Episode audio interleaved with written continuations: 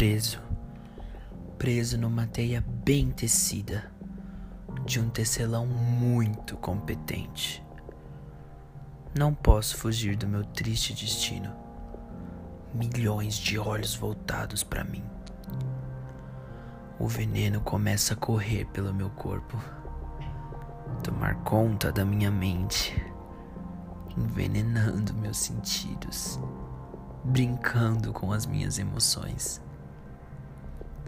andando sorrateiro por toda a minha pele, rasgando os meus nervos para sair dessa situação.